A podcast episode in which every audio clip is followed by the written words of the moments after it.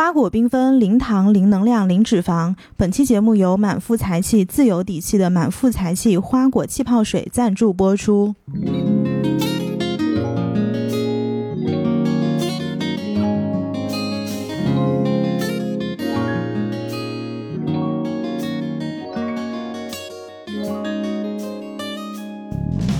Hello，大家好，欢迎来到来都来了，我是主播丸子。Hello，大家好，我是纽扣。就是最近啊，中秋连国庆，中间就隔着一个星期加三天，对，一共没几个工作日对上班。就老觉得这个这三天过完之后，马上就是国庆了。嗯万万没想到下周还有一周对，而且我们下周应该是很多期节目要录，啊，对吧？我们要把所有的备播给播好，所以我们基本上这六个工作日要录三期节目。太忙了，太忙了，我的天！是的，是的，是的。哦，上次有一个听友还给我说来着，嗯，留言说，呃，我感觉你们这个节目吧，也不需要什么成本，说那个很想了解一下你们的这个制作啊啥的。嗯我说那聊天和后期剪辑也是成本呀，嗯那我抽出时间来给你录制也是成本呀，你嗯不能说我们没有成本。嗯，那个我嗯看到了，嗯就是我觉得还挺难过的，看着。对啊，对的，大家觉得我们这是咋的？下班路上给你们聊出来的吗？对吧？地铁站里面聊出来的天。我每次来给破家打车来回要一百块钱呢，真的是，这不是成本吗？你给我报销路费是不是？嗯嗯啊嗯。，所以你最近在干嘛？我最近在认真工作，哦就我真的万万没想到，有一天在节目里会说出“认真工作”四个字，是不？就是众所周知，嗯，我是一个摸鱼界的大王。对，但是最近其实是因为我突然意识到了，嗯我没那么想玩了，我玩了很久了，但是。呃，可能玩玩玩到了一定的阶段之后，我就觉得说，哎，那我其实这个时候我想找一个下一阶段的目标，嗯以及我想去有一做一些更有意思的事情了。嗯所以就有一种上一个游戏我已经把它打通关了，然后我想启动下一个游戏的感觉。嗯所以为了启动这下一个游戏，我已经开始做一些准备了。这个是最近是我觉得挺有意思的一个转变。嗯因为之前呢，其实呃一直听我们节目的朋友会知道，我特别喜欢出去玩，也特别喜欢跟朋友一起玩，干啥都行，就是不爱认真工作。哎，我就觉得工作就耽误我玩儿。然后每次玩玩玩累了之后呢，哎不行了，我要回来工作休息一会儿。嗯对啊，但是那个时候其实并不是因为说，呃，在玩的时候不是百分之百快乐的，它其实里面是有一种迷茫的，嗯因为我不知道自己在干啥，对，因为我就是知道不想自个儿待着。我我不想我不知道我的那个这个目标是什么，我也不知道我想要什么，我也不知道我接下来努力的方向在哪里，所以我就觉得哎，百无聊赖，那干嘛呢？玩咯，对吧？嗯所以在玩了很长一段时间之后，可能我突然就是也不是突然，就慢慢意识到了，我接下来这段时间可能想对我的人生做一个比较呃比较关关键的安排了。那这个时候，一方面我比如说你要准备钱，另外一方面你要对你整个人的状态、能力、生活等等各方面都要做一些准备的时候，你就会觉得说更加的稳定了，你这个心思就不在玩上面了。嗯包括我花最近就是斥巨资去弄了一办了一张健身卡，我会觉得说我更爱运动了。原来其实我不喜欢呃流汗啊，然后晒太阳，你在讨厌对的。对对对对，在健身房里待很久啊，那种就感觉整个人没什么力量感的。嗯但是我现在不管是对于生活，还是对于真的就是身体本身，那个力量感都越来越多，越来越强烈，而且我越来越喜欢了。那天在那个呃瑜伽房里面，我流了好多好多汗，那个汗多到你感觉就是把头和脸都埋在了一个水缸里，然后扬起来了的那种感觉。那个水，我就抹了一把我脸上的汗，然后又来了一层，抹了一把又来是什么。热瑜伽吗？啊，对，高温瑜伽。哦，那是特别特别多，但是那个时候就很爽很爽，以至于那天晚上我整个人感觉就是，呃，整个人的能量和。身体都处在一个非常轻盈的 stage 上面，所以就是这段时间会让我觉得说，哎，丸子有点长大了，你你可以去选择你自己想要的人生了，是有那个掌主动选择的感觉了，对对对，终于，放弃了你的讨好型人格，恭喜我，恭喜你，鼓掌，此处有，掌声。此处有掌声。对，而且我其实有一个坦白可以做，就是为什么我一直很想玩，我的点还有在心里面有一个很害怕，我特别怕我的朋友丢下我，嗯。我特别怕我错过了一些他们很精彩的呃部分和玩的那些内容，是因为我很小的时候在一个大院里面长大，然后那大院里的小孩呢都比我大一点，大个一两岁啊，有时候大了三四岁，而对于小朋友来说，你大个一两岁其实很多的，他们就不跟我玩。不跟我玩，我一个人。每次我妈啊，那时候我就记得很清楚，我说我想跟他们玩，我妈说他们都不跟你玩，你不要就是追着人家后面跑了。哎，没办法，我就回家读书去了。所以这个对于一个小孩子来说，其实我觉得是一个写在了我整个人的生命里的一个特别害怕被朋友丢下来，没有人跟我玩的这个习惯模式。但我后来前阵子，因为我有几个好朋友一起出去玩了，本来是约我一起去的，但后来我因为工作的原因没有安排上。其实我那个时候心里没有很难过，因为我就突然感觉到我不害怕被我的朋友抛下，我也不害怕再去错过他们什么，因为我本身就很精彩。嗯，对，所以当我意识到我自己本身就很精彩，我不需要去追着别人的剧情的时候，我觉得哇塞，这种感觉太好了。嗯啊，其实我觉得还有一种可能，就是你知道你已经被这帮人全盘接受了，嗯就剩下的其实你去或者不去是基于你的选择，而不是基于对方的选择。就在这个时候，其实你是非常有安全感的。我不知道大家有没有感觉，就是丸子，其实，在刚刚录节目的时候，我就我之前一直会说嘛，我就说你是一个非常会说好听话的人。是的，对，就说实在的，就是有一阵子我是被你这个说好听话给卷到的，真的。哎，我知道你有很刻意的在就是呃向我靠拢，去跟别人这样讲话。不是我我我知道我做不了这个事情。嗯就你知不知道，其实有一个爱的语言的这个说法，嗯就你知道那个吗？就是其实有一个 test，就是有一个那个测试叫爱的语言，就是说你是怎么希望被人家爱的。啊，但是通常你是怎么希望被人家爱的，也另外一个方面就是你会怎么去表达爱。那这五个东西包括什么呢？就包括叫做 words of affirmation，就是你对人家语言上的这种赞赏。我觉得这一点你是特别特别会的。嗯然后第二个叫 physical touch，就比如说我爱你，然后我会给你一个拥抱，啊或者说我会牵牵你，我会搂一搂你。嗯然后第三个叫做 gift receiving，就是我爱你，我会送你礼物。嗯，有的人他是很喜欢用这种金钱上的东西去啊表达表爱达的，嗯哦，还有一个叫 acts of service，就是说我如果喜欢你，我会去为你做服务。嗯然后还有一个是，哦，还有一个是 quality time，就是有质量的时间。啊就是我会花时间去陪你，然后我当时做这个 test 的时候，我就发现，当我去接收别人爱的时候，我一直以为我第一个会是呃 acts of service，就是我帮你把事情都做好了，就是它是一个很落地的行为上的东西，但殊不知我第一个是 physical touch。啊，但是当我去，但是我后来我知道我的 love language 是我会帮人家把事情给落地，嗯但是我觉得你的 love language 里面一定 words of affirmation 是非常高的，嗯，因为你就很会去给人家这种语言上的鼓励嘛。是的，是的，是的，对，然后为什么我会说我会被你卷到呢？就是你知道，如果一个台里面两个主播是你这种状态的，基本上我大部分时候听上去就像个大坏蛋，真的，真的没办法。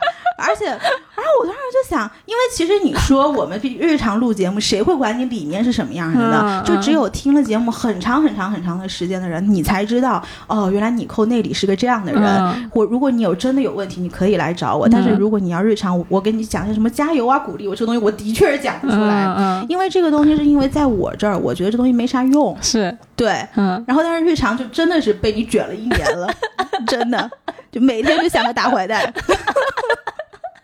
真的。但是其实做节目，我觉得是一个对我们个人自己的一个梳理。嗯你做一年之后，你就会知道，哎，其实就是我不是一个大坏蛋，就是我是一个很热血，然后又很飒的女主播。嗯，而且其实大家就是能够 get 到你这一点的，甚至大家比你自己本身更早 get 到这一点。不，我后来还想再说一个，就是我慢慢了解一个什么东西呢？就当有的人他情绪很低落的时候，其实他是要靠自己回血来回这个状态的。嗯但是 words of affirmation 就是你的这种会给人家加油鼓励的话，其实在这个时候是非常有用的。嗯当情绪低落的时候，别人不会说要听这个事情，我要怎么解决？一二三四，嗯可能你丸子出来喊一句说。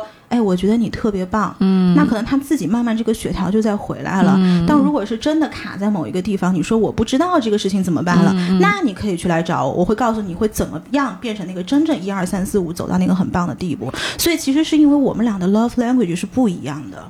就是这两个人的使用说明书是不一样的。对的，来都来了，两个女主播的使用场景不太一样。对的，当你需要鼓励的时候，你来找丸丸子当你需要解决方法的时候，你来找我来找你扣。对的对，对，这不是很好吗？是的，嗯所以就真的是上上次节目的时候，包江浩那句政教合一，我觉得太牛逼了，太精准了。就所所以，我最近感觉到的这个对于生活的掌控和对于个人力量感的这些成长，让我觉得很很很开心，因为我看到了我这个人的另外一个生命状态的不一样的点。原来我会觉得说，哎，可能很多事情我做不到，很多事情我得去找我朋友帮忙，或者说，哎呀，我不敢做这件事情，我觉得它的风险是我承担不了的。但是现在我可能就会更加坚定的说，就没关系，我可以去做这件事情。这个这个对于我觉得是一种很稳定的感觉。哎，那你觉得是什么东西让你慢慢有了这种掌控感呢？这个很有意思，是我觉得说最简单的是经历，就是经历嗯本身，嗯因为毕竟你工作这么些年了嘛，你经历了，其实有一些挫折也好，或者是困难也好，你走过去了，就是它会内化成你个人的一部分。嗯，就就很自然的一件事情，不是说什么你遇到了哪一些啊、对特别特别的人，然后点醒了你，或者是不是你遇到了一个人来拯救了你，而是你就是通过一件又一件又一件的小事情，一点一点一点一步一步的往前走，然后你自然而然你就会走到那儿。就之前我们讨论过的嘛，为我们为什么会觉得说三十岁没有年年龄焦虑的点，或者说我为什么越来越接近三十岁没有年龄焦虑，就是因为这个事情本身带给了我们更多更多的收获，而不只是年龄而已。嗯，就是那句话嘛，aging is a lot of things, but getting old is the last one you should worry about。是的，翻译一下，就我刚刚说的呀，就是对的，年纪就代表着许许多多的事情，而你它所代表的那么多含义当中，最不需要焦虑的就是年龄，嗯，本就是你身变老这件事情，就是变老。对的，那你最近在做啥呢？我最近啊，我最近刚刚从黄山上下来，哎，我跟你讲，真的是一个特别有意思的体验。嗯哼，因为我以前是什么样的人，就是我以前是完全没有办法一个人出去玩的人，因为我就觉得一个人出去怪孤单的，而哎，且我也是，很可怜，就是看上去真可怜。以前我有一些朋友，他们可以自己跑到那种很好的餐厅，嗯，坐在正中间一个人的圆桌上吃饭。我的天，我说你这是什么样的心理素质啊？然后我我逐渐可以开始，比如说脱离我的朋友去出去旅行，然后拖着我的朋友出去看电影。但是吃饭这个事情，我到现在还是不行。啊，我吃饭可以，嗯，吃饭我旅行还不行。但是这一次呢，就是那天早上，你记不记得我起来的时候给你发那个公众号的哎，推送？对对对对，你本来说想让我去来对，，然后我当时就觉得，我其实一开始看到，我觉得特别适合你。它是一个什么？是一个瑜伽的修旅。嗯，然后他就是在这个过程中呢，是三天两夜，然后他会把你带到黄山的一个网红的酒店里面，然后在这个酒店里面，他安排了。呃，每一天三到四堂瑜伽课，因为那个时候你不是刚刚开始练瑜伽嘛，而且他那些瑜伽都不是特别难，不是那种什么一上来阿斯汤嘎就是那种阿汤什么脚要上去，然后整个要进太阳马戏团的那种瑜伽，所以我觉得还很合适。呃，但是后来你不是说你好像有安排了嘛？嗯然后我一看，我说，哎，这真的是的确挺好的，然后我就自个儿报名了，我三炮接到那个链接的时候，我觉得这个就是你感兴趣。是吗？嗯，我我以前从来没有想过我会一个人去参加这种集体的活动。我也，但是我也没想过你会去一个人参加这样的集体活动。对，嗯因为包括以前我都没有办法理解，说别人去那个什么是的，是稻草，人是不是有叫那种一起去旅行的？我从来没有想过，但是这次体验非常好。呃，是因为什么叫这这次事件就让我有一个什么感悟呢？就是说，其实我们在日常生活中，好像大家都很熟悉了每一天这这样的一个轨迹，然后内心对于陌生感是有一定的恐惧的，然后也不会想要去接受那些新鲜的，或者是主动把自己放在一个陌生环境的场景。嗯，但是我觉得人时不时你要去满足自己，这种人是需要新鲜感的嘛？你要去满足自己，呃，新对新鲜感的这种好奇。就是你，当你把自己放到这个里面的时候，其实你是对自己的人生的一种开拓。就其实大家对新鲜感是既向往又害怕对，对，你想吃但你不敢吃。嗯你的意思就是说，其实我们有时候要克服一下我们的害怕，然后往前走一步。对，就是我觉得陌生其实是一件非常浪漫的事情，这是我最近的一个哦感悟，就是陌生跟友善，我倒是想知道你在这个里面遇到了谁 会能说出这样一句话。陌生跟友善它其实不是一个 反义词。然后我觉得陌生其实是对于一种规矩的愉悦，以及对自己新世界的一个开发。嗯，我就告诉你，这三天两夜我都发生了什么事儿。嗯首先，他在订房的时候是可以选择单人房，可以选择双人房的。嗯然后我其实当时下意识是想点单人房，嗯可是我就想，我说如果别人都是一起去的，那我才住个单人房，我不是很孤独嘛？然后我就选了一个双人房。你竟然选了一个双人房，对，我选了一个你双人房。选了一个双而人房，且我都不知道对方那个人是谁，我我当时就问客服，我说：“我的妈呀！对方那个人你帮我匹配吗？”他说：“对。”他说：“这个都是随机的。”我的天，朋友们，你知道吗？就是我跟尼寇一起出去的话，我都觉得我他会选择跟我一人一间房，就是那种对于独立要求非常高的人。private 要求非对常高的，对的，人，你竟然选择跟陌生人双人房，对我的的。然后呢，我当时去 check in 的时候就非常忐忑嘛，因为嗯你不知道你会被什么人分到一起。是呀，然后我当时就想，就算再不行，不也就是三天两夜嘛？我还能嗯怎么着呢？嗯你就当是一个体验了呗。嗯对。然后结果第一天我 check in 之后，看来你的生活确实是非常无聊，以至于你要挑战一下你自己在这方面的新鲜感啊。的，就是已经没有什么事情让我觉得很新鲜了。然后结果那个我的室友她还晚到了，结果晚到来了之后是一个那种，就是你一看就是一个乖乖女，就是那种很木讷的女生。嗯，然后也不是特别会跟人家交往，就属于那种女孩儿，你知道吧？然后也不怎么说话，也很害羞。然后我有主动去跟她示好，但是你会发现她有点退缩。后来我就提醒自己不要过于热情，不要吓到人家。嗯，就不要过于热情。然后他这个课程的安排是这样的，就是第一天他会有一个下午有一个流瑜伽，然后因为其实我们在城市里面做的很多的瑜伽，就比如说是不知道的以为这是一个瑜伽旅行广告，或者是呃啊，或者是阿汤瑜伽，就是这些瑜伽，因为它在城市里面相对来说比较功利一些嘛，就是帮你能够达到一些塑形啊、减脂啊，或者是你说的这种拉伸的这种感觉。是。但实际上，这个瑜伽修旅它更加注重的是身心灵层面的一种调节，嗯。所以它是以流瑜伽开始的，因为是帮你 warm up your body，就是让你的身体逐渐的变得热乎起来，要准备好这三天两夜的这个行程。然后晚上会有一个颂钵疗愈，这个颂钵疗愈真是太神奇了。哎，我真的挺想体验一下这玩意儿的。太神奇了！我当时，然后当时不是练完了之后，我马上就跟我们几个朋友，包括你也在内，就一起在那儿聊嘛，就说嗯这个体验实在是太神奇了。嗯他就是在一个那种大的仓库里面，然后会有一个音疗师，就是音乐的音，疗愈的疗。嗯然后他在音疗师的面前会摆了各种那种呃，就是发声的器，包括有那种波体，包括会有一些制造风声，嗯。然后有一些声音会制造那种宇宙的宏大感，嗯。然后有鸟，有青蛙，其实还会有一些别的白噪音。嗯。然后他这个颂钵的这个体验呢，就是让你们所有的人就躺下来，躺平，然后这个时候音疗师会跟你说，他说现在我们要开始这一次的旅程，然后在这个旅程过程中，他会用各种波体的组合，用这个声音让你的情绪就是慢慢的舒缓下来，就是然后我在我在那边是一个什么体感，就是我一开始其实是躺在很硬的这个地上，但是大概进行了二十分钟左右。我我就不夸张的说，我觉得我是躺在一潭深水里，真的好神奇啊！非常神奇。他是先用鼓，然后那种很重的鼓敲，然后敲到你的意识已经就是很熟悉这个白噪音了，然后他马上用波体，然后来交叉的去。组合这些呃声音，然后让你的整个情绪以及内里的磁场慢慢的去就是得到一些缓解。你说我听完这个耳鸣会不会好？这个还真不好说，因为我那个真的鼓声特别响。真的，嗯我真的是对这个事情特别好奇，因为我是有耳鸣嘛，嗯而且我觉得我这个耳鸣本身其实就是一些精神上的原因导致的。如果能够放松，或者说接受一些其他的调整的话，哎，我觉得真的可能有一些影响。哎，他的这个，他的这个其实目的就是让你的不安的这个情绪分子就逐渐的沉静，逐渐的稳定。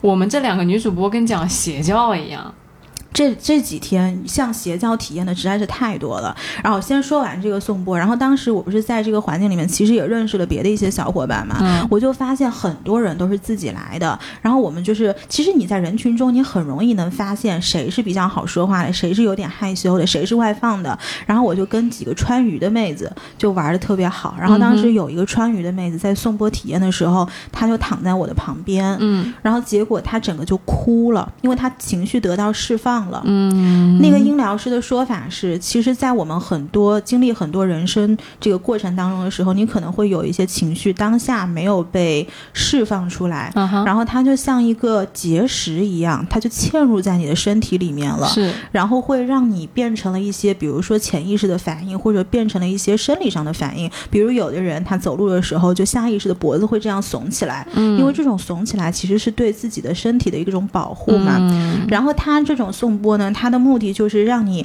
这个结石的情绪慢慢变成流动的浮于表面的情绪，然后最后最后让这个情绪给释放，化，掉或让它化掉。是然后当时我旁边那个有一个重庆的妹子，她好像是。呃，家人有一个刚刚过世的，嗯所以但是刚刚发生，所以她这个情绪其实还是比较表层的情绪。哦，然后她在大概三十分钟左右的时候，直接就流眼泪了。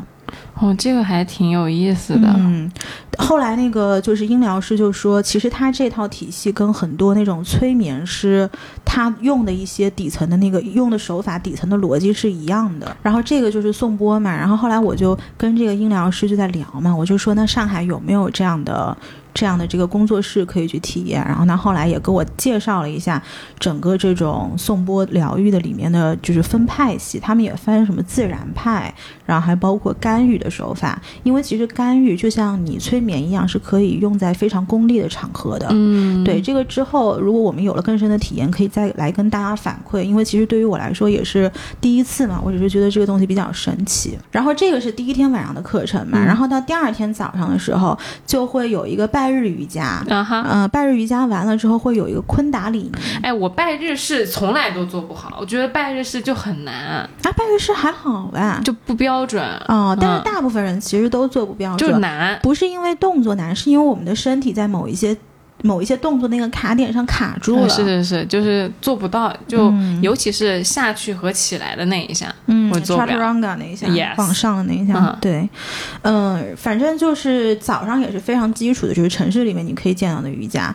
然后后面有一个叫昆达里尼的这个东西也是特别的神奇。啥玩意儿？昆，我也是第一次听，就你看到那个瑜伽老师，他会把那个头给包起来，然后包成那种像印度的那种僧侣，然后白色的那个包头，嗯然后穿了非常宽松的那种袍子，就坐下来。然后昆达它其实最早是呃印度的一个瑜伽，然后它是给印印度皇室用的，但是到最后呢，是有一个这个印度的大师，他跑到美国去了，然后他就把这个瑜伽的这个体式给带到美国，然后以至于后来有美国很多人在练这个东西。他其实目的不是说。让你什么流汗啊，或者什么，它主要是要练习那个火呼吸的那个呼吸式，嗯，然后也是一种情绪上的疏导，但是它有一些动作特别有意思，你知道吗？就是你盘腿在那儿，你不是会有智慧手嘛？就这样的，嗯嗯。就是你手上一个圈，然后三个指头这样放在你的膝盖上，嗯哼。然后它这个体式是讲究人与人之间的连接，嗯。所以它中间有一个动作是，就比如说我跟你会背对背的靠在那儿，嗯。然后一个手是智慧手，另外一个手要手指在天上，嗯。然后所有人大概三十几号人，就是两两背对，你是在一个酒店的草坪上啊，然后那个酒店是有很多网红来打卡的，然后我们不单这么坐着，然后坐着嘴里还要唱诵，唱诵的是那种古印度的那种唱诵法，然后大概就是那种。马里奥，这种这种，你要你你想一想，从外人的角度看来，这多像一个邪教。然后老师坐在前面包着个头，然后我当时其实全程应该是闭着眼睛的嘛，然后结果我就偷看一下，就发现好多人拿着手机对着我们，你知道吗？我觉得他们觉得可能你们在拍戏，他就就不知道是什么邪教。然后呢，有一个那个扫地的阿姨，就清洁阿姨，然后她还在那儿拍抖音，一边拍，然后嘴边一边还在不知道帮我们在配什么后面的那个字幕，嗯她一边拍一边说，哎，你看这个什么，这这帮人在干嘛干嘛干嘛，然后还有那种网红来打卡，然后也给了我们很多镜头。我的天哪！对，所以其实我觉得这个体验是，首先就是有一些新鲜的东西让我摄取到了，就这个事情是我之前没有经历过的，然后我觉得是非常有意思的。然后在这个旅途中呢，其实还有一个点我非常想说的是，我们一开始这三十号人彼此是没有问过彼此的社会名片的，嗯就当我们走进这个场地的时候，就是按照就是比如说我喜不喜欢你，我就跟你交往，或者是如果在这个过程中，我觉得哎你好像不是我这这一类型的人，那我就嗯远离你，完全是用一种本能在交朋友的。然后就是也交到了一些还挺有意思的人。在这个过程中，因为我们所有的瑜伽的体式全是在室外的，安徽下午三点的室外是顶着大太阳的，我现在身上全是晒伤。天呐！它其实是希望你能够吸收，就是这个自然界的一些很天然的东西。的确有小伙伴中暑了，哈，嗯，然后中暑的这个就是他中暑之后可以涂。防晒霜吗？可以涂防晒霜，嗯但是你不能打伞，然后嗯也不能就是你穿很多也没有办法。那那我不行。你肯定不会觉得嗯巨晒。然后有小伙伴中暑了，然后结果就是所有的剩下的都是陌生人，就帮他去想办法，比如就说有没有药啊，然后有没有带藿香正气水啊，然后如果没有带的话，还有那种男生主动就是帮他就是出镇子去买，因为我们其实是在一个古镇里面，嗯。就是要开车要开很久的，嗯。所以就是当时我就觉得说，哎，其实这帮人还挺真诚的，嗯，因为这种真诚是在城市里面很难去感知到。第一个，大家可能不会这么快的把自己真诚的这一面给展示出来；第二个，就是我们可能自己也没有这么多时间去感受人家的真诚。嗯，我一开始就觉得，哎，是不是都是一些比较朴实的人啊？结果到最后一天，你看看尼寇用个什么词来形容朴实？朴实。等到最后一天，我们最后一天的晚上有一个泡汤的环节，嗯然后我就跟大概四个女孩儿，我们就泡在那个泳呃泡在温泉里面，我们就在聊天嘛。然后第一次就聊到说，那你坐下来，陌生人能聊什么呢？就聊聊在上海是干嘛的呗，就聊聊各自的生活跟工作呗。结果后来发现，其实在这一趟旅行里面，三分之一的是从事金融的，三分之一是从事广告互联网的，然后三分之一的是从事就是其他一些设计行业的，就是稍微有一点创意型的这种这种行业的。但是大家其实都是还放在就是以一个世俗的角度上来说是比较体面、比较成功的人。然后我当时就有一个什么感觉，就是如果我们都是在都是一帮陌生人，在一个陌生的环境当中需要彼此支持的时候，其实原来我们还是友善的，原来我们跟在城市里面是不一样的。你懂我的意思吗？就是好像我们在上海，如果碰到这些人，那我们一上来就是，哎，最近在干什么？有什么好赚钱的东西？然后我需要什么，你需要什么，大家一对接，能不能搞起来？就看我们的社会名牌是什么样的。就我觉得在在上海吧，就大家其实的眼睛都在那个事儿上，对就很少有人关心你这个人过得怎么样了，大家只关心你能给我办成什么事儿，是对吧？然后包括你能给我对接什么资源。但是如果把大家这个就有点像是一种封闭式的交往，你反正大家都在一个小小的酒店里面，嗯，你有什么好谈别的？因为大家都是来瑜伽的嘛。嗯其实这个时候真的很，他给了你一个环境去让你看到别人、嗯这个人本身。对，嗯所以就是我就觉得这次的体验让我感觉非常好，就是可能真的时不时人需要去做一点没有在自己常规生活环境里面的事情，或者是你要需要有满足自己新鲜感的能力，因为新鲜感这个东西本身它也会拓宽你的。一些一些包括各种层面上的边界吧，就怎么说呢？每个人都需要一点小小的疯狂。，Yeah，、嗯因为这个点确实，听我们节目久的朋友会知道，尼寇是一个，其实对于呃瑜伽这部分，其实之前他跟我说过，是一个特别不就是柔软度不够的。嗯就那个时候，你不跟我说你那个腿都打不开九一百八十度，还是多少度？嗯，就一百八十哎，度，就挺挺僵硬的，的就不是特别呃，对瑜伽的这个东西比较上头。但是我其实比较喜欢瑜伽嘛，我那个时候是没有想到你会去比我先参加这种活动的。哎，但是我瑜伽练了三年嘞。就是瑜伽这个东西，属于其实你需要有一些 base 的这种天赋的。嗯，就我小时候是属于那种跳舞，就整个人就是大家都可以满一字马，但是我码不下去。嗯嗯，所以就是我觉得其实以柔软度来讲，我已经比三年前的我好了很多。哦，对，就是瑜伽不是老师会跟你说嘛，就是当你一个体式做不下去的时候，你不要抬头看人家，你永远看看你自己，嗯你今天的动作有没有比昨天好。这个是在瑜伽里面最重要的一个核心。但瑜伽不是跟身心灵结合的还挺紧的吗？对啊，那你不是不拜身心灵那一套吗？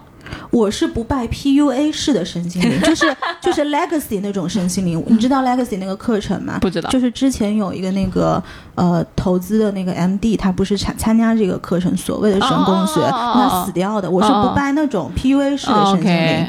对，但是我很拜这种，因为我觉得瑜伽的身心灵是有科学根据的，哦是有科学依据的。哦，只是在我们平时的知识范围之外而已。对，哦，我懂你意思。嗯，因为我听下来，我会觉得你对于这件事情的，嗯就是体验好的点在于，它是一件你原来不知道的事儿，我没做过的事儿，对，是我的 comfort zone 外面的事情。而不是说它是瑜伽，哦，那当然，对。对，而你在讲之前你的新奇的体验，比如说冲浪呀，然后呃滑雪呀什么的，都是因为那件事儿本身，比如说你冲浪很好玩儿，啊啊，但你不会觉得说，虽然它也是一件你生活之外的事情，但是可能它就很你扣。但是瑜伽这件事情就很啊，和和这种修旅就不太你扣，对，然后你去体验完之后，你就会觉得，哎，我体验了一个原来我不会去做的事，因为你原来特别喜欢户外运动，你做的啊所有新鲜的事儿，就就算是什么跳伞啊、潜水啊，然后呃滑雪啊这种，其实都是你这个系列里面的东西。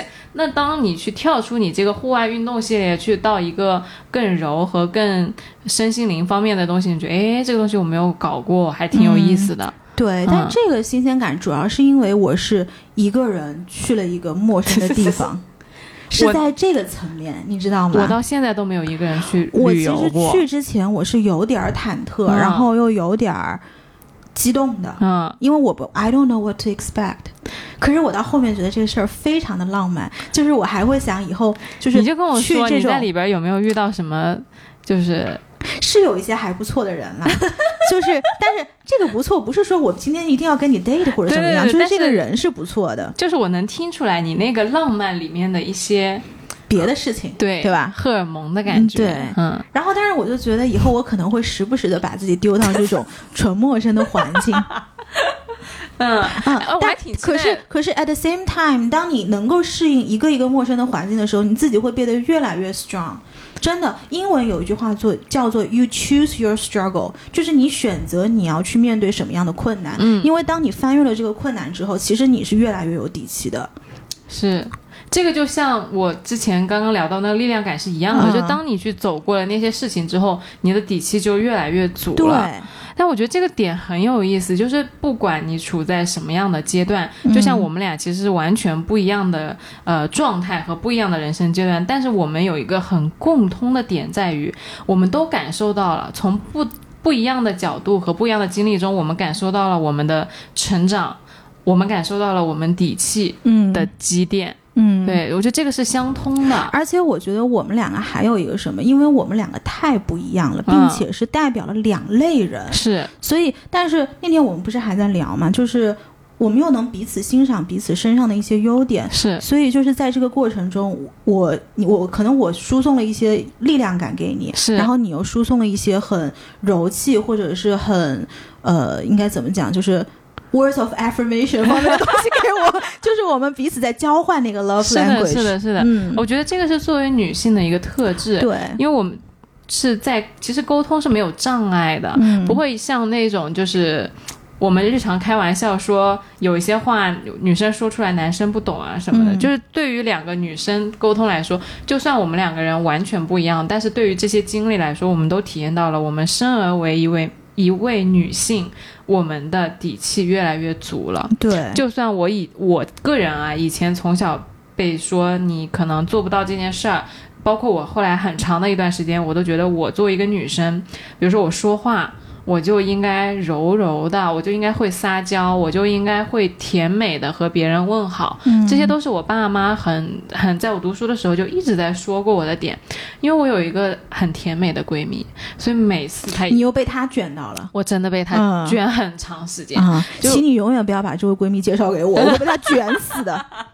不是，就是我现在已经走出来了呀、嗯。就是我小的时候，我妈就一直和我爸一直跟我说说，你看那个谁谁谁说话多好听，他嗯。人见人爱，你要感受一下这个感觉，嗯你就向他学习你。讲过好多。次好，了，因为他对我我的影响实在太大了，嗯。以至于就是录节目很长一段时间，我就一直觉得我自己讲话挺不好听的。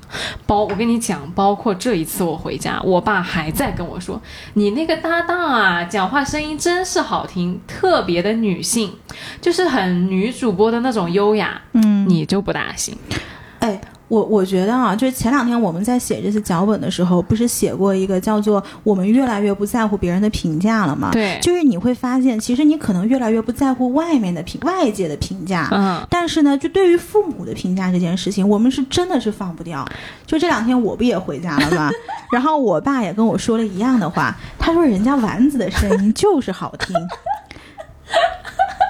你你看，我们前两天还在那儿说说我们做播客啊，开开辟了一个什么人生的副本，找到了乌托邦。我这次回去是什么感觉？就是首先我们听友评价我们一次，然后我爸妈他们可能不听节目，他们会看听友的评价，他们要 review review 我们的 review。这个这个不是乌托邦，这个是套娃式三六零测评。是，对我这次回家就是套娃式三六零测评。但我哎，这个事情实在太有意思了。哎，然后他们还给我具体举例，你们在那儿喊小黑群 YYDS，我爸妈在那儿说粗俗，真的，这个就是粗俗。你一个女主播怎么能在节目上讲这种东西呢？嗯什么野男人，粗俗。嗯，其实我们那一期讲的既不是好笑，也不是粗俗，是嗯讲的是一个很深的，就是你建立一个体系，你里面的隐喻是一个隐喻的。对，对，但是大部分人都没有听出来。就按理说那那期节目其实是很危险的一期节目，嗯，然后反正就给我进行了一整天的三六零度测评，就把我这么多期来都来了拿出来明晃晃的看了一下真。的啊，哎啊，然后他还说：“你看这些听友们，这个说这个，然后他还会评价网友说，哎，这个网友说的有点道理。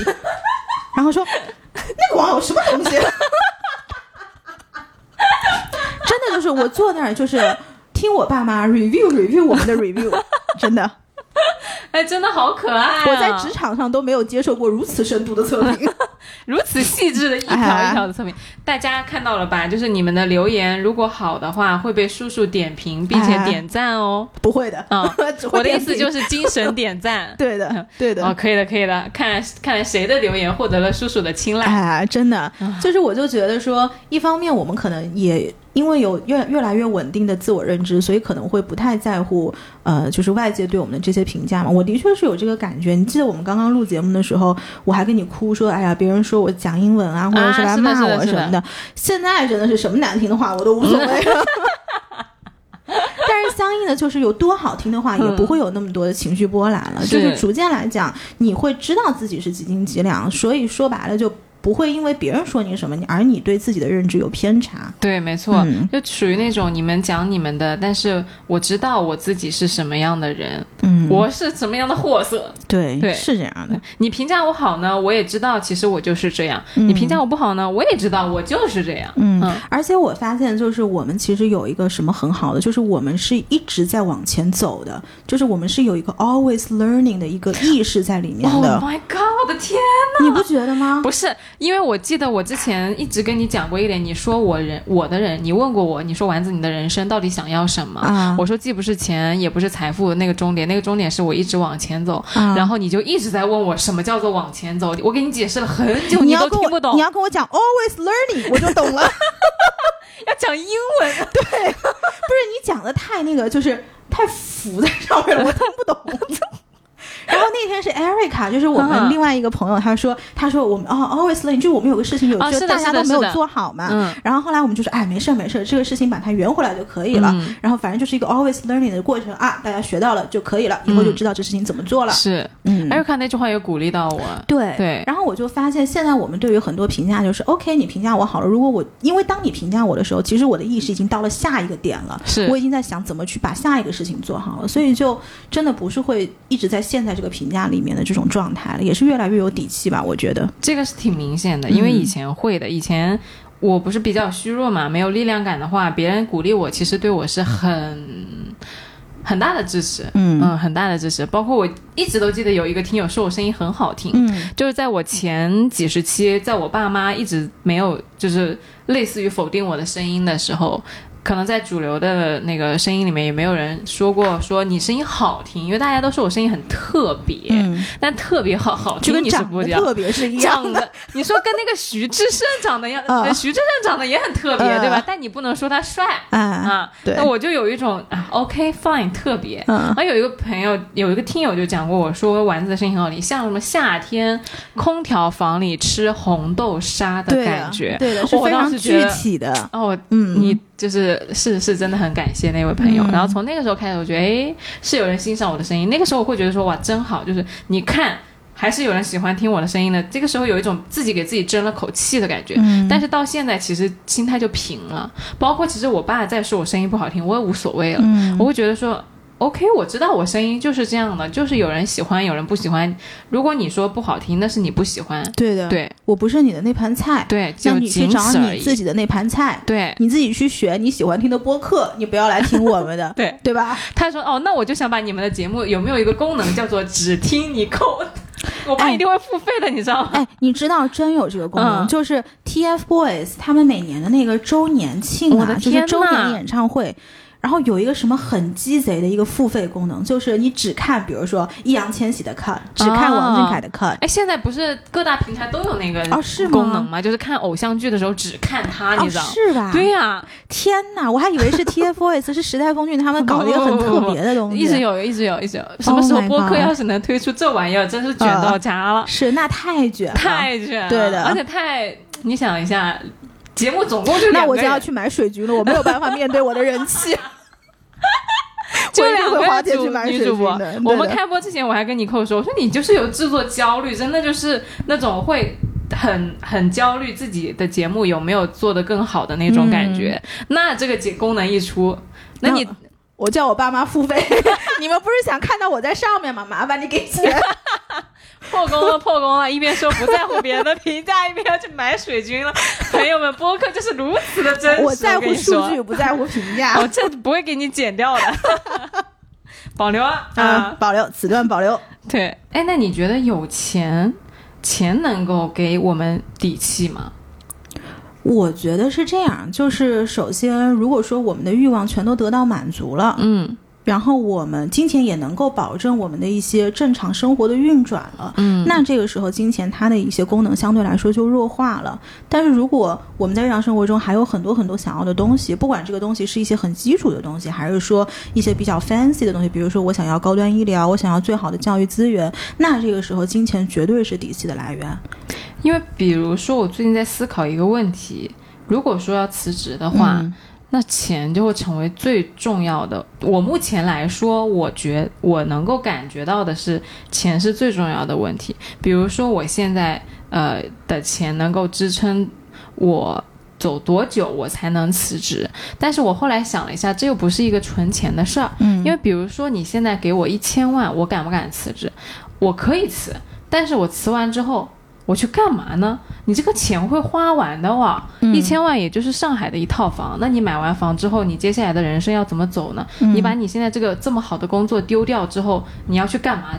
是不是就跟我上集讲的捡垃圾的？嗯就是这个事情，钱能不能给到我底气？我觉得钱它是一个工具，它可以，呃，在我去做这件事情的时候，帮我移除一些障碍，嗯但是它不能真真正正的给到我底气。嗯。嗯我觉得，除非是你想要裸辞，不然你一定是要后面有一个可持续的、非常具体的方案。你觉得这个方案至少有百分之八十是有可执行性的，你才能辞职。这个跟钱没有关系。对，嗯然后。哦，我最近就一直困在说我要去找一个现金流稳定的、能让我赚钱的事儿，嗯然后我就会把它很粗暴的归结为我要赚钱，嗯，然后我赚到钱我就能辞职。不是的。，对，但其实这个事儿不是这样的。包括我昨天跟我朋友聊，他说其实他在辞职之前，他做了一个非常详细的方案，包括作息、饮食。个人习惯啊、未来的规划，每一项就是你每天几点到几点运动，然后早饭一定要吃，然后啊、不要吃就是过于就是暴饮暴食那种，然后吃一定的控制你的甜点等等，就很详细的。嗯那做完这个东西之后，他才辞职，然后我才知道，其实你钱不是你辞职的底气，嗯，它只是一个工具。对，就讲到这个事的时候，我才会意识到说，哎，好像这不是个钱的事儿。嗯然后讲你刚刚讲的那个可执行方案呢，我就会觉得说，又说回来了，就是虽然说我们说一直都是认知层面的东西，但真的是这些东西才是真正的给给我们底气的。嗯比如说执行力。就如果我现在是一个执行力特别强的人，我就会很有安全感，很有底气。嗯。因为我们两个人做节目以来，其实你的执行力一直都很强，嗯。而且你以前跟我讲过一句话，就是，呃，如果你现在手上只有一千块钱，你也不会慌，但是你有那个让你自己持续进账的那个能力，嗯，就会稳定。对，就是你真的有多少钱在你手上不重要，而重要的是你能让多少钱来。是的，嗯是的。就其实我有的时候觉得我是属于那种推动型的人格，嗯就这个事情如果到我这里卡住了，我是基本上我是属于无事一身轻的人。但是这种人会有一个什么状态呢？就是如果一个事情来了，我马上要把它在我这个地方像流水线一样的，嗯把我在我这组装好，然后让它到下一个环节。嗯对，所以我对我来讲。推动的能力或者是执行力，一直是我底气的一个来源。哦，这样子的话，嗯你整个人的生活就会很流动，对的，而且更新换代就会速度很快。对的，一旦快的话，它对于因为上海本身就很快嘛，嗯其实你适应这个生活就会相对容易很多。嗯嗯是哦，这个点其实还挺有启发的。对。嗯而且我最近还有一个什么感觉，就是前段时间我回家嘛，然后我妈跟我说了一句话，她就说，其实因为我的这种推动性人格，因为我会希望很多事情能够在我这有一种快进式的发展，所以我会走捷径。就包括我们节目过去也说过，呃，我其实一直的一个人生观念就是，如果你有捷径的时候，这是老天给你的赏赐，这是一个运气，你千万要抓住。嗯，就我们好像从小觉得，哎呀，你这个人走捷径就很好像你很不好一样的，但是其实你的捷径的定义和大部分人以为的捷径的定义是不大一样的。怎么说？你的捷径的那个定义更宽，嗯，就你会觉得说，我不是说死磕这件事，就但凡我能找一个更简单的方法，你管这叫捷径。嗯，嗯但是可能大部分人说捷径是一个比较负面，而且哦，比较肮脏的手段，对，啊，但是你不是的。其实大就是跟大家解释一下，尼寇所谓的走捷径，不是那种去做黑幕交易，啊而是就是他会去尽量不要让自己陷在那种老黄牛式的工作里，很词而很死里面，对对对，而是去找更巧的劲儿。我觉得这个是巧劲儿，而不是嗯捷径。对，反正我妈她就说嘛，但是然后她就说，其实你真正你走完这个捷径之后，你要意识到，你只有真才实学跟知识储备能力，才是能够保证你在任何情况下都不慌的这个东西。他说这个东西才是你的基础，至于捷径，它是一种运气。嗯，嗯，所以我觉得这个嗯点还挺好的，可以拿出来跟大家分享一下。哎，你说的这个点，我真的特别有感受，嗯因为我一直都觉得我是一个运气很好的人，而且嗯就还挺灵活的，属于那种比较灵光的人，但是就是不够沉稳，嗯也不够有力量感。而最近的这些变化，会让我觉得，就像你说的那种。巧劲儿也好，那种运气也好，它是你可遇而不可求的。嗯所以每次我遇到这些事情的时候，当我通过比如说运气也好，或者说不知道怎么的就把一件事情做成之后呢，我不会觉得我自己很厉害的。嗯我一直以来对我的评价都是偏低的。我觉得说我取得了这个成就，我做到了那件事情，都是因为我运气好，不是因为我牛逼。哎，对你好像是这样的，对，对。哦，这个点实在太神了。为什么呢？哎，包括有一次，我记得我称赞你一个什么东西，然后你嗯当时就说、啊，真的吗？对，我我已经忘了我称赞的是什么了，但是我就觉得你对自己的认知真的是还挺挺低的，挺低的，嗯就是基本上是没到你自己的那个水平的因为我就觉得我是运气好。啊。嗯哎，但是你有没有想过，为什么是你运气好，不是别人运气好呢？就像我之前讲的嘛，我们不是在那个时候 Instagram 那一期，别人就问 Kevin Systrom，就说你 Instagram 能够起来是运气还是努力？然后 Kevin 就说，其实大部分的事情都是运气，但是为什么运气是你不是别人？你有没有想过这个问题？有些人说运气也是实力的一种，对，但是就像你刚刚说的，就是运气，它并它并不给我一种底气的感觉。但是你这样想，你这样想，其实是潜意识操控了我们的人生，但是大部分人管这种潜意识叫做运气。Oh my god！对，是是这个是这个问题，但是确实就是他解释了为什么我一直以来评价偏低，嗯就是因为我这种运气没有让我觉得我有底气。嗯我觉得我做事情不是凭着我的真才因为运气是一个浮在上面的哎东西，对的对的是别人给的东西，是一个 chance by chance 的东西。就很灵嘛，就是你做事情很灵活，嗯就代表你这个人就是不够沉稳嘛。你就像黄蓉和郭靖一样嘛。嗯那郭靖他那个降龙十八掌就是很扎实啊，你怎么躲就是一掌拍了你身上去，整个人就死掉了。嗯而且我们以前高中数学老师说过一个很强的比方，他说、嗯你如果要去找更简单的解决方法，那是更好的。嗯如果一道题你能用十个步骤把它解出来，你不要去写二十个步骤。对，但是呢，如果你不管怎么样，你都能把它通过二十个步骤写出来，你嗯这叫什么？就是推土机。别人看到一堵墙的时候，你别人看到墙会嗯绕着走，是但是真正的灭霸他就把这墙直接轰倒了，哦，这就是真正的就是所向披靡的扎实力。的，对的，对的。对对不管怎么样，你这墙，别人可能走那个捷径，哎，这里不对，然后绕回来，哎，那里也不对，嗯就找来找去，找来找去，他总得找一条路。是，但就巨牛逼的人，哐当一下，他把那个墙给撞塌了。对，啊所以这个就回到了我们之前也说过，就是如果有捷径，请你们一定要走捷径，但是你得知道你是走了捷径。对，那回过来，你一定要补上你的实力，这样你才会越来越有底对，气。所以我就老觉得我自己没有实力，对，这就是潜意识操控了你的人生。嗯，好可怕。哎，你有没有发现这期你一直在讲，就是认就 take 我的那个 part，你知道？啊 就过去都是我在讲，我刚刚修女从山上下来，你还期待我讲什么？这一期你靠背上的丸子，我现在也不要钱，也不要人，什么都不要，三不要，我只要修女。我只希望一个音疗师来给我敲敲钟，然后找一些新鲜的东西去，开拓你的找一视野和些新人生鲜感，，找一些陌生感。哎可以给你竖大拇指。是的，嗯是的，是的。然后就是说到后面，我觉得其实底气还有一点，就是因为毕竟我们人是生活在这个社会当中的，嗯，我们人是有社会属性的。不管我们再怎么说，我们不在乎别人的评价或者怎么样，但是。我不得不否认的是，美貌是可以给女性带来一些底气的。你就会发现，你身边长得好看的小姑娘，她的确就是比较自信啊。这也是为什么这么多人跑去做医美啊、去整容啊什么的。但是我倒不是说每个人都要去医美跟整容，但是我们在自己能够改变自己的途径里面去找一两条适合自己的，然后来去坚持把这个事情做下去。比如说，我们大家都很喜欢的运动，嗯，运动是一种，对吧？对，我真的觉得运动是一剂良药。就是你运动完了之后，你会首先它那个多巴胺散发出来，你特别开心特，别强烈那个感觉。而且我会强烈推荐大家不要在室内运动，给我走出去。我靠！人是是人是自然界我，刚斥巨资办了一张瑜伽健身房卡，你跟我说不要在室内运动，真的不要在室内运动，没意思。就是你就得把自己放在自然界里面，你要去摄取天地间的灵气。摄取天地间的灵气，跟自然接触，没事竖个智慧手，在那唱诵一下，不是特别好吗？是好好好好，永远在追随尼寇的脚步，永远追不上啊！对对对对对，是的。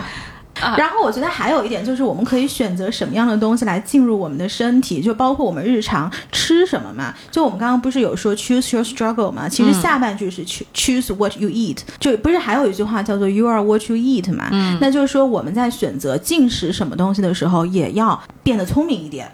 嗯，哦，这个就像我刚刚说的嘛，就是辞职之前，先给自己的饮食调节好，嗯不要暴饮暴食，嗯不要吃太多糖。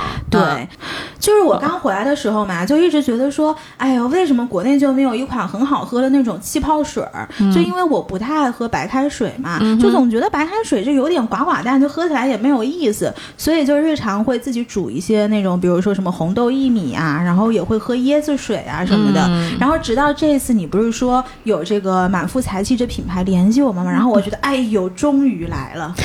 对，因为我也是一个不咋喜欢喝白开水，但又又不想喝奶茶的那种人。啊，对，毕竟年纪到了，不能喝太多糖，嗯所以我觉得对于零糖、零脂、零卡的这种无负担的饮料，就比较适合我现在的状态。嗯对，然后去了解了一下这个满腹才气的气泡水呢，它是花香果味的，它的点在于说它想创。碰撞出美味，打破常规，让花香呢和水果的味道自由碰撞，嗯然后撞出一种新鲜感，撞出一种精彩而美味的感觉，对，给我们提供的是一种比较特别的双重的体验。嗯这个就像你刚刚说的，其实不管是人参还是饮品，或者说食物之类的，我们其实都可以去选择除了白开水、奶茶之外的另外一种新的东西去进入你的生命。是，而且我觉得当时这个产品我特别喜欢的是什么？就是包括现在市面上的一些气泡水，它都是比较单一的，比如说果味，对，或者是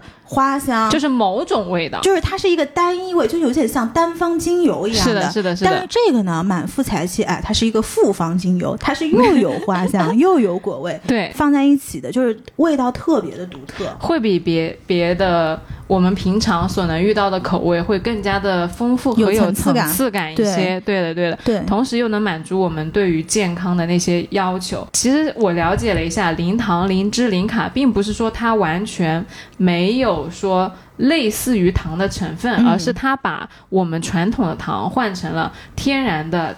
赤藓糖醇，嗯完全是不参与糖代谢的。这种零糖和零卡路里会让我们就是你想喝的时候就喝，然后有味道的同时又没有负担，是这个样子的。是的，嗯就比如说有的时候我出去运动嘛，然后你让我拿一个什么呃椰子水，我其实是有一点内疚的，因为椰子水其实热量是非常非常低了。是啊、吓死我了！我以为你说很高呢。没有没有，嗯非常非常低。嗯但是即便你是出去运动的，你知道今天我是去消耗的，结果我还带了一个有热量的水，就是觉得总觉得内心有点过意不去，就好像对不起自己这一个小时的运动一样。啊但这个时候，如果你带上一个零卡的水，可能相对来说你心理上也会比较过意的去。我我是那种喝水需求量特别大的人，就属于那种随时要。你看我到你家来已经喝了第二、嗯第三瓶水了。对，对，所以是那种我需要的，就是像椰子水和气泡水这种随时随地我能狂喝的那种水。对于我来说，就闭眼喝，我不需要去担心，哎呀，我是不是喝多了？或者之类你茶也不能多喝，咖啡也不能多喝，对奶茶更是不用不能。嗯，是的，是的。然后我觉得这个产品还有一点特别好的是什么？就是它那个气泡，你别看都是气泡水，就是这个气泡，我觉得是大小分子正好。就是你知道这个差别在哪儿？有一些那种小分子的气泡水儿，当你喝进去的时候，你就会觉得没有那个冲劲，哦，你就会觉得不得劲儿，你知道吧？但是如果是太大了，你又呛得慌。就会卡住。对的，反正不是不得劲儿，就是呛得慌。但是它这个产品真的按照气泡的分子大小来说，我觉得是正正好好，就是你能爽到，但又不会觉得过度。哦，嗯和我们节目还蛮像的，对的，对的。很贴心又很。非常贴心，它一共是有三种口味，一个是叫木槿黑莓，一个是玫瑰草莓，还有一个是柠檬姜。就我自己最喜欢是那个木槿黑莓的味道。我也最喜欢木槿黑莓，嗯我喜欢它是因为木槿，就是木槿这个花呢，其实它别名叫木棉。嗯我它就会让我想起《致橡树》里面舒婷说：“我不会像那些凌霄花，我不会像那些攀援在树上的东西，而我是要做一株你近旁的木棉，和你嗯站在一起。这个独立的形象会让我觉得很浪漫。哦，非常浪漫。对的，嗯、那我就比较实际了，就是其实我长久以来一直都很喜欢所有梅类的这个水水果，因为在我的概念里面，其实酶是抗氧化。呃，含量特别高的，所以就是吃进去会非常非常的健康。哦所以我对所有的就是比如什么黑莓啊、树莓啊、草莓啊，哦就有很天然的这种好感。嗯对，所以我也会比较推荐这个木槿黑莓这个口味。就是如果大家想只想买一种的话，可以推荐这个口味给大家试试看。没错，对，那然后我给我来给大家介绍一下这次的这个购买方式。呃，因为这次其实这个产品是在喜马拉雅的这个平台上上架的，所以如果是从喜马拉雅这个平台来收听我们的节目的话，可以直接点击节目播放页旁边的这个购物车，你直接下单就可以购买了。那如果是从喜马拉雅之外的平台在听我们这期节目的呢，那还是按照往常的这个购买渠道一样，我们可以在这个淘宝上搜“同源康”，同就是同学的同，源就是三点水原来的一个源，康就是健康的康，搜这个官方旗舰店，然后向客服报暗号“来都来了”，那么客服呢会给到大家这个“来都来了”听众专属的这个优惠券。那这次的价格是这样的，它一箱是十五瓶，然后原价这一箱是七十五元，那给到“来都来了”听众的这个专享价是五十九点四元，所以其实算下来是三块多钱一瓶。呃，前三百名下单的这个用户呢，还可以得到这个满腹才气的这个周边产品，也就是他们给我们赠送的一个帆布袋，加上喜马拉雅的这个定制贺卡。哦，对，所以大家如果有兴趣的，就可以呃，首先看看我们的 show notes，然后在这个 show notes 里面，我们也会放非常清晰的这个购买的方式。那我不得不说，比喝咖啡、喝奶茶还是要划算太多，还是要划算太多，就尤其它价格也不是说那种真的很高的那种价格。没错。对，行，那今天这期节目咱们就到这边了，然后还是欢迎大家每周收听来都来了，也可以在喜马拉雅、小宇宙 APP、荔枝 FM、网易云音乐、蜻蜓 FM 等各大平台来找我们玩儿。祝你今天也开心，嗯，拜拜。拜拜。